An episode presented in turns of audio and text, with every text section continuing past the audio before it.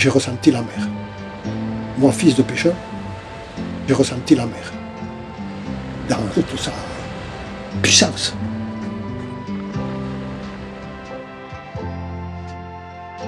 Rencontre avec Yoshou sur le port de Cibourg-Saint-Jean. Fils de pêcheur qui perpétue la tradition des chants basques, il nous partage l'histoire d'un pays, d'un peuple, de ses marins et des chants qui traduisent leurs souffrances, leurs peines et le sang iodé qui coule dans leurs veines. Écoutons. Oui, euh, Yoshou Ibarlosa, comme vous le voyez, c'est un vrai nom et, un nom tout à fait basque. Et mes origines sont du Pays Basque Sud, de Biscaye, du port connu de tous les pêcheurs, Ondaroa. C'est un port où euh, l'activité, il y a peu encore, était à 100% tournée vers la mer. Je revendique totalement euh, mes origines et j'en suis fier. Alors, ma mère est venue en 1914 à Cibourg parce que les hommes étant à la guerre, l'activité euh, autour de la pêche était totalement stoppée. Les maires de Saint-Jean-de-Luz, Cibourg sont allés voir au Pays Basque Sud, sur les ports côtiers, si des pêcheurs avec leurs bateaux seraient d'accord de venir pêcher pour Saint-Jean-de-Luz, Cibourg. C'est dans ce cadre-là que mon grand-père maternel est venu avec son bateau. Antiguaco Ama. Ce bateau s'appelait Antiguaco Ama. Donc voilà, ma mère est venue comme ça, et euh, du même village, à la suite de la guerre civile, mon père, réfugié politique, est venu par le hasard, mais pas tout à fait, puisque c'était le port euh, de pêche le plus important, euh, Cibourg-Saint-Jean-de-Luz. Il a atterri à Cibourg et ils se sont rencontrés. Et voilà, je suis le fils de Maria et de Joaquin Ibarlosa, j'ai deux frères et une sœur. Mon frère aîné voulait faire la pêche et mon père a toujours défendu la chose. Il ne voulait surtout pas que ses enfants euh, fassent ce métier. Il a recommandé de faire d'abord autre chose, d'apprendre un métier éventuellement, et euh, après de décider euh, à un âge plus mûr. Et ce qui fait qu'aucun de nous n'a suivi ce que tous nos ancêtres, paternels et maternels, ont fait.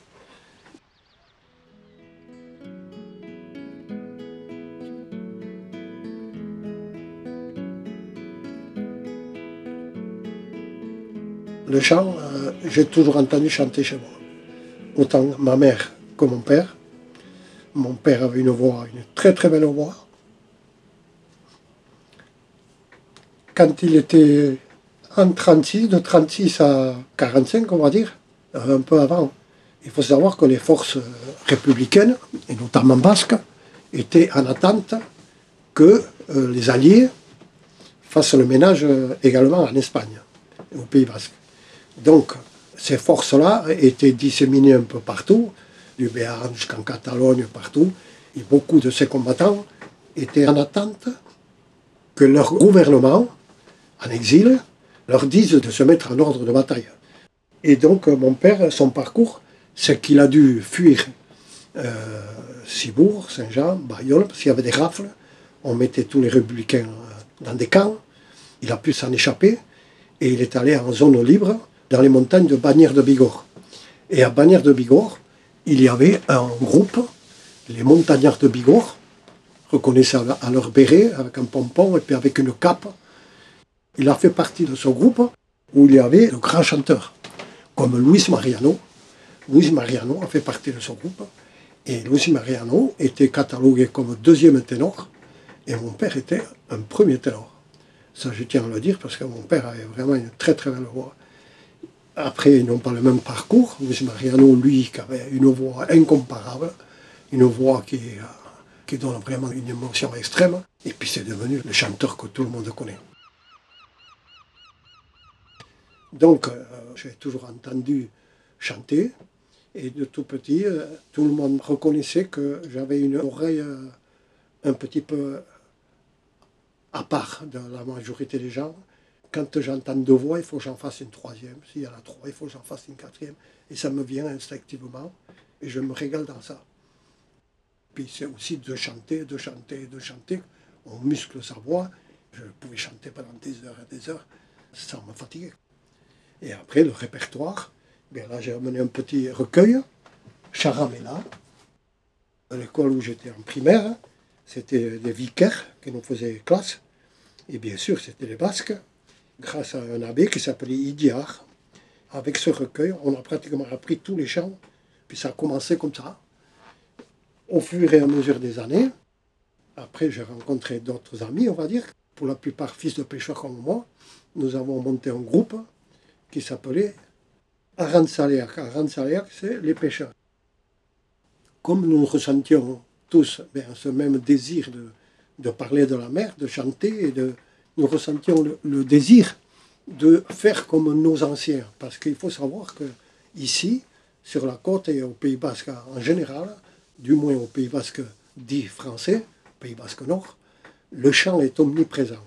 Malheureusement, le franquisme a éteint un petit peu, je pense, cette acquaintance pour le chant au Pays Basque Sud, parce qu'il était interdit, totalement interdit de chanter dans les bars et notamment de chanter en basque. C'était une interdiction de parler en basque et c'était interdit de chanter. Donc les gens ont perdu cette habitude du chant et quand ils venaient chez nous, quand ils passaient la frontière, quand ils ont pu passer, parce que mon père pendant longtemps, il ne pouvait pas passer la frontière. Nous avons monté ce groupe. Pourquoi? Parce qu'on voulait, sans nous rendre compte vraiment, mais je pense qu'inconsciemment, on aurait aimé perpétuer cette habitude du chant. Parce que euh, nos anciens, partout, tout le monde chantait.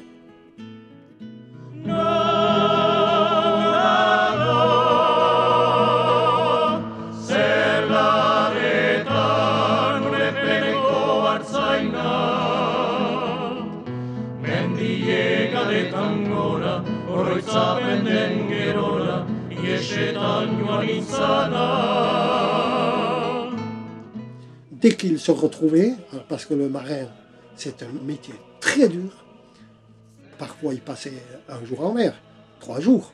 Mais mon père a fait des marées ici de 22 jours, autant.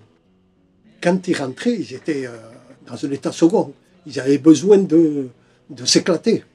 Et à l'époque, c'est un peu terrible ce que je veux dire, mais l'argent, les salaires, c'était versé de main à main. Ils faisaient le partage du gain de la pêche de la semaine d'avant, par exemple, la semaine d'après. Ils se réunissaient ben, dans un bar, et là, le patron distribuait les enveloppes à chacun, et cet argent brûlait les mains de beaucoup de marins. L'alcool est omniprésent. Et mon père ne touchait pas une goutte d'alcool et il ne fumait pas. Mais ailleurs, dans d'autres familles, ce n'était pas le cas. Donc nous, nous voulions perpétuer un petit peu le chant, parce que malheureusement, l'avenir euh, nous montre que les habitudes changent, la société change, et le chant est beaucoup moins prégnant, à telle enseigne que dans les bars, ou dans ma jeunesse, bien, partout on entendait chanter, et bien maintenant, c'est pratiquement, c'est pas perdu totalement, parce que beaucoup de gens, même des gens de l'extérieur, qui sont venus vivre au Pays Basque, sont en demande, et ils vont le soir, dans les villages partout, à Cibourg, à Saint-Jean, à Squin, à Urin, il y a des bénévoles qui, un jour dans la semaine, se réunissent dans un endroit ou dans un autre, puis ils apprennent les chants. Et donc ça revient euh, un petit peu, mais ça ne pourra jamais revenir comme avant, notamment parce que la langue, malheureusement, même s'il y a des efforts, grâce aussi à l'appui économique du gouvernement basque du Pays Basque Sud, qui aide financièrement. Les écoles en immersion totale en basque existent, les ICASTOLA, dont euh, deux de mes petites filles font partie. Et c'est une chose que je les encourage à continuer parce que moi j'en ai beaucoup souffert.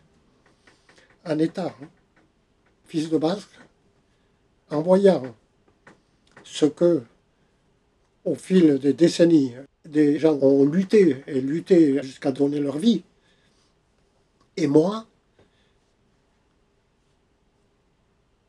je n'étais même pas capable de parler basque.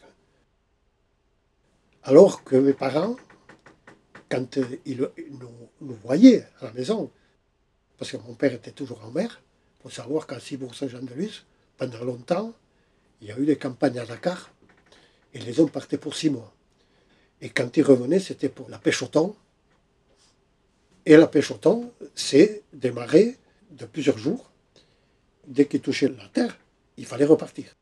Les pères n'étaient pratiquement jamais à la maison. Je ne peux pas dire que, que j'ai vraiment connu mon père.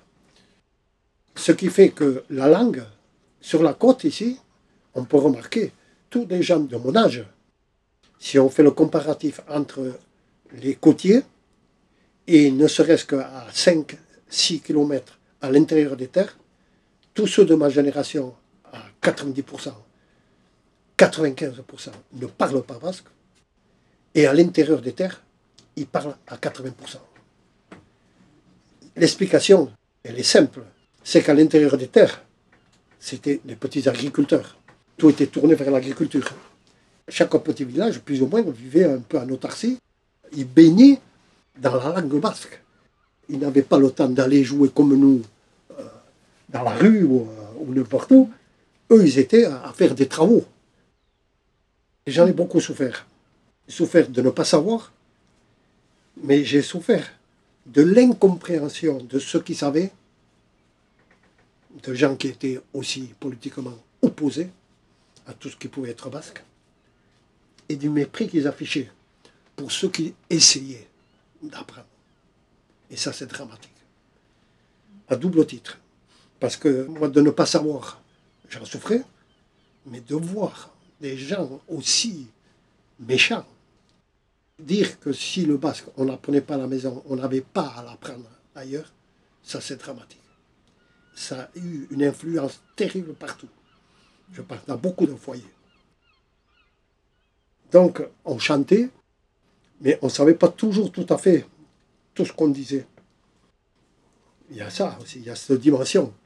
Parce que quand un poète écrit un mot plutôt qu'un autre, son ressenti, il est ce qu'il est avec ce mot-là. Et on peut l'interpréter plus ou moins. Euh, et ça, c'est pas bien. Donc, euh, pourquoi chanter et comment on a chanté? Donc, on a monté ce groupe. Et le but, notre but ultime, c'est d'avoir un groupe qui chante notamment à deux voix, comme la tradition était euh, chez nous. C'est-à-dire que ça permet à quiconque, qu'il ait une belle voix ou pas une belle voix, à tout le monde de chanter avec les chanteurs. Et ça, c'est puissant.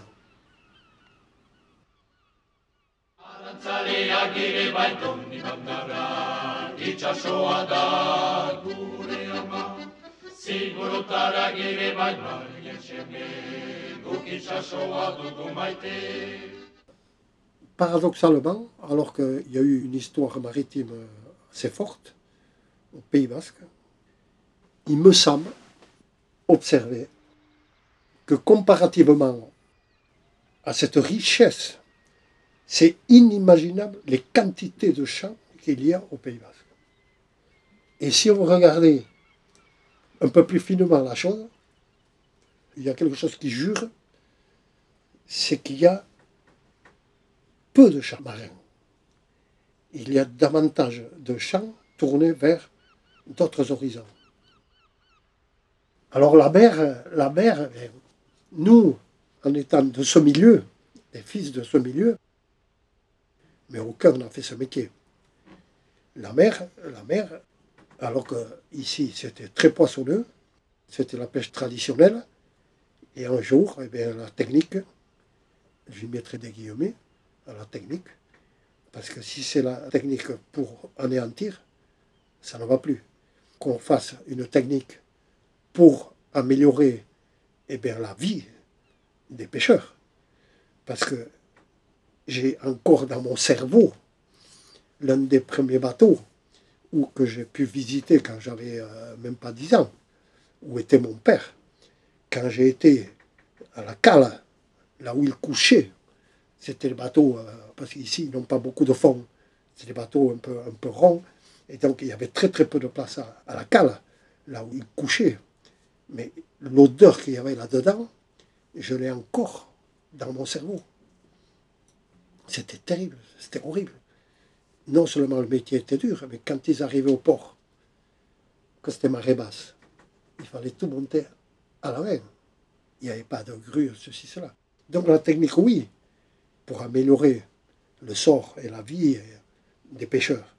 Mais quand on invente une technique qui se permet d'aller dans les endroits, notamment chez nous, où, c'est plus le terme marin, nous on voit l'océan, c'est tout plat, sauf quand euh, il y a la tempête, bien sûr. Mais dessous, qu'est-ce qu'il y a? Eh bien, chez nous, nous avons la chance d'avoir des collines partout. Autour de ça, il y a une vie intense. Et il y avait beaucoup de poissons en sortant du port de Saint-Jean-de-Luz.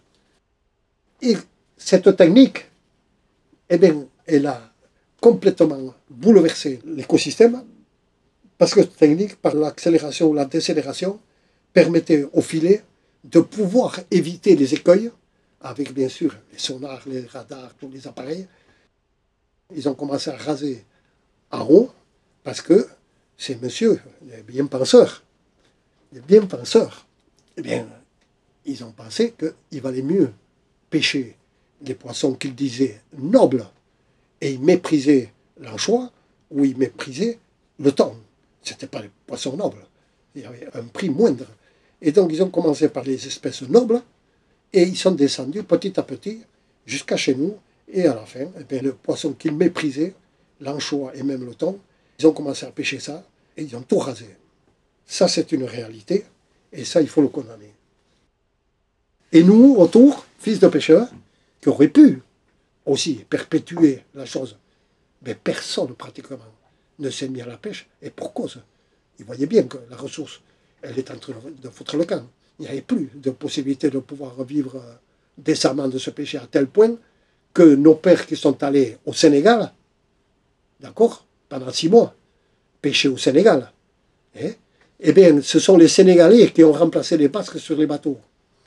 Les ports du Pays Basque Sud qui ont continué, eux, à pêcher traditionnellement, qui n'ont pas adopté pour la plupart le pélagique et tout ça, eh bien, il n'y avait plus de marins basques qui allaient sur les bateaux. Ce sont des Sénégalais, pas que du Sénégal, d'ailleurs aussi d'autres pays d'Afrique, qui équipaient ces bateaux parce que les jeunes préféraient aller à l'usine, parce qu'au Pays Basque, il y a une industrie très forte, et ils allaient gagner peut-être moins, parce que la mer, pourquoi mon père a fait ce métier, ça a permis à tous les pêcheurs, les marins même, de construire une petite maison à Cibourg. Ce que vous voyez partout là, la plupart ce sont des maisons de pêcheurs. En parallèle, quelqu'un qui travaillait dans le bâtiment comme ça, il était à la maison, mais il gagnait beaucoup moins. Tous ces métiers-là, ils étaient méprisés, étaient méprisés, et ils le sont encore aujourd'hui. C'est une catastrophe ce qui se passe. Voilà. Donc nous, fils de pêcheurs, nous avons contemplé les dégâts. Nous sommes tous révoltés de ce qui s'est passé chez nous. On ne sait pas euh, si la ressource pouvait revenir. On voit qu'il y a l'anchois d'un joli calibre, parce que trop longtemps, ils ont surpêché. Nous, chanteurs, on a essayé, on a essayé de, de dire ces choses-là, et puis d'essayer de conscientiser un petit peu à notre manière, euh, avec le peu de moyens que nous avons, de dire la vérité. Euh, voilà.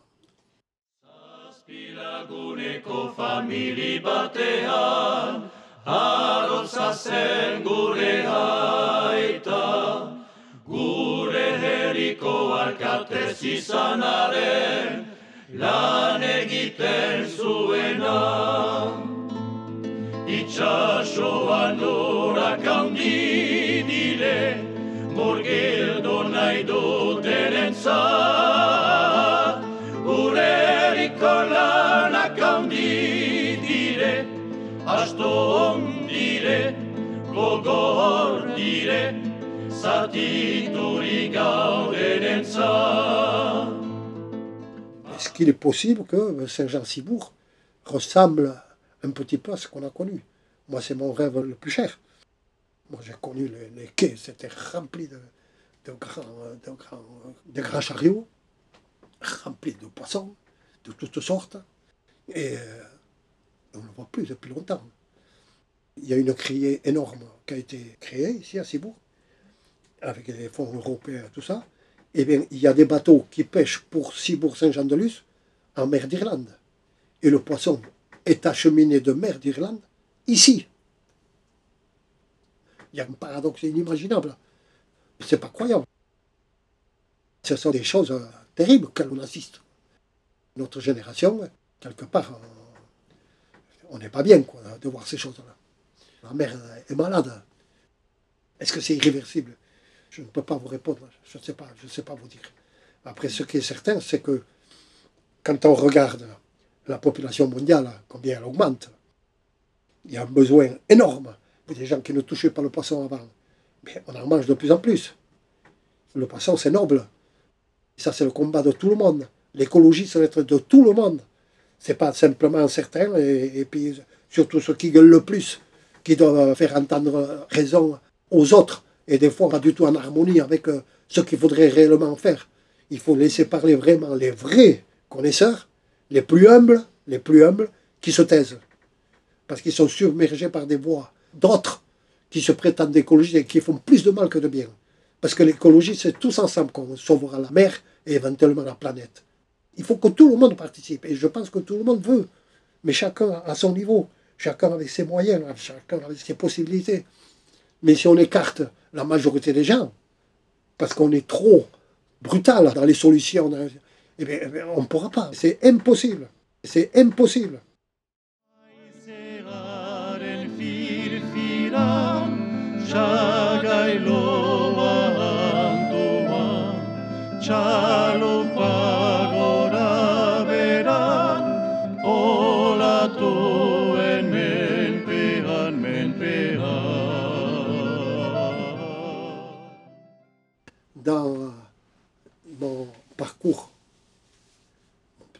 Hein, de chanteur, avec euh, un ami, on a été à l'école primaire ensemble, on a toujours chanté aussi en duo tous les deux.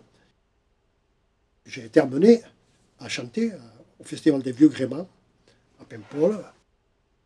Je ne connaissais pas la Bretagne, c'était la première fois que je montais. J'ai ressenti la mer.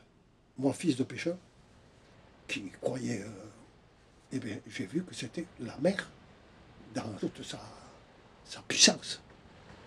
En Bretagne, j'ai ressenti, c'est beaucoup plus fort que chez moi.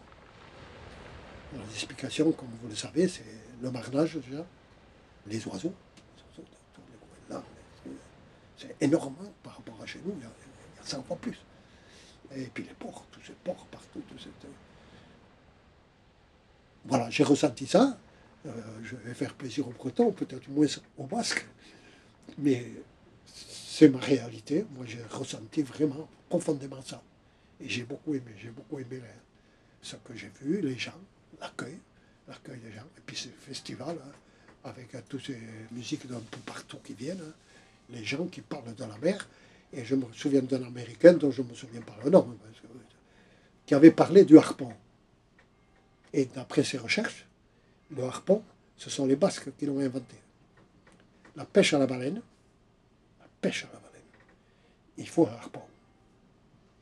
Et apparemment, ce seraient les premiers qui ont utilisé le harpon et sans doute conçu, d'après ces théories. Et à ce propos, j'ai une histoire personnelle à ce propos, ma maman nous a raconté à la maison. Ma maman, il faut dire que, avant que je vous dise quoi que ce soit, c'est une personne qui était vraiment croyante. Je dis ça pourquoi? Parce que l'histoire qu'elle nous a racontée, c'est pas une histoire inventée, c'est une histoire vraie. Ce qui s'est produit dans notre famille, c'est son grand-père. Je ne pense pas que c'est son arrière-grand-père, c'est son grand-père, qui était âgé, mais qui continuait à aller toujours en mer, parce que l'équipage voulait l'ancien. L'équipage, à l'époque, c'était les étoiles, ils se dirigeaient. Et ils allaient très loin pêcher, très très loin, notamment à la baleine, ou à la morue après, tout ça. Et donc, mon arrière-grand-père ou arrière-arrière-grand-père s'est trouvé en mer du Nord ou très haut, là-bas, en Baltique ou très haut, et ils ont fait naufrage. Il y a eu une grosse tempête, ils ont fait naufrage. Son fils a tenu autant qu'il a pu son père, autant qu'il a pu. quand il est rentré, ma mère disait qu'il avait les bras, tout ça, tout violé. Et le père à son fils lui a dit, moi, j'ai fini ma vie. Toi, tu dois rentrer. Toi, tu as la famille, là. Il faut assumer le... Et tu dois me laisser. Et il a dû laisser son père. Il a dû laisser son père. Et quelques temps après, quelques heures après, c'est un bateau russe apparemment, qui aurait sauvé le reste de l'équipage. Est-ce qu'il y a eu d'autres D'autres, je, ne sais pas. Mais toujours est-il, voilà l'histoire. Il y a un chant que je chante, que personne ne chante. Jamais entendu un groupe chanter. Un chant que m'a transmis mon père. Et quand je chante ce chant, je me rappelle cette histoire dramatique. Les chants basques, tous pratiquement, font allusion au danger de la mer. Il y a toujours un mot ou une phrase qui fait référence au danger permanent de la mer. Est-ce que c'est aussi ça qui fait qu'il y a moins de chants tournés vers la mer? Parce que la mer, on sait quand on s'en va, mais on ne sait pas quand on va revenir et si on va revenir. Ça, c'est une réalité. Ça. C'est Unsi Aoul Batian. Unsia, c'est le bateau. Aoul, c'est fragile. Un bateau fragile. Parce que tous les bateaux sont fragiles par rapport aux éléments. Tous.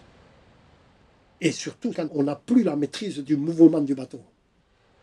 Tant que le moteur est en vie, on pourra faire quelque chose. Tant qu'il y a des rameurs, on pourra faire quelque chose. Tant qu'il y a eu une petite voile, un phoque, on peut faire quelque chose. Mais quand il n'y a plus rien de tout ça, là on est en Bercy, on est foutu. Et donc ce chant raconte, raconte un peu cette réalité, voir que quand le bateau est à la merci de l'océan, les hommes sont dans le désarroi total. Ce chant met en valeur le poids, le respect de l'équipage vis-à-vis du patron. Le bateau est ballotté et le patron il dit il faut qu'on se ressaisisse, il faut se remettre aux rames. Il ne reste plus que les rames. Il faut remettre le bateau en route pour aller défier les éléments. Avec cette leçon de courage et de sang-froid, ils arrivent à s'en sortir. En gros, c'est ce que veut dire ce chant. Voilà. Et moi, ça résonne encore plus.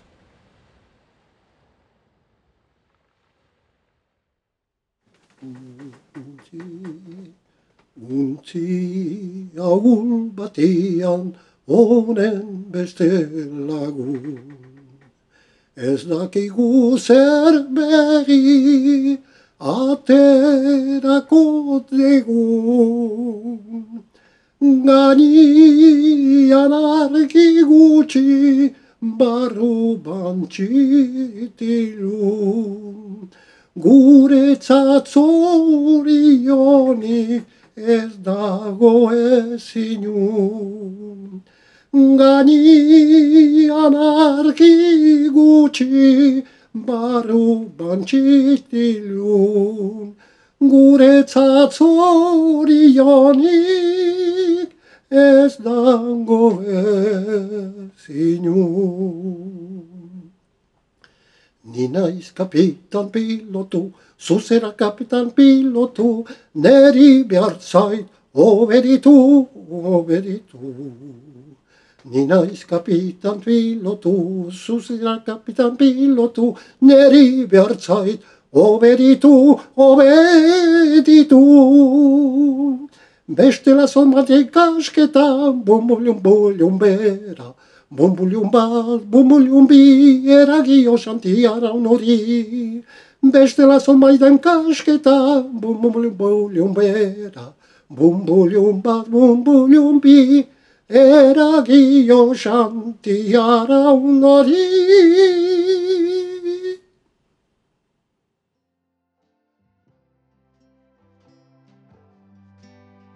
Depuis l'époque de la Grande Pêche, beaucoup de choses ont changé. Les pêcheurs et les scientifiques ont été les premiers à constater la diminution de la ressource. Les effets cumulés de la pollution et des conséquences du dérèglement climatique bouleversent et fragilisent les écosystèmes marins. Pour répondre à ça, la taille des navires a augmenté et les techniques se sont peaufinées. Une meilleure connaissance des fonds marins, couplée à des technologies de pointe comme des radars et des sondeurs ultra performants, ont permis d'exploiter la ressource au-delà de ce que les chercheurs appellent le rendement maximal durable.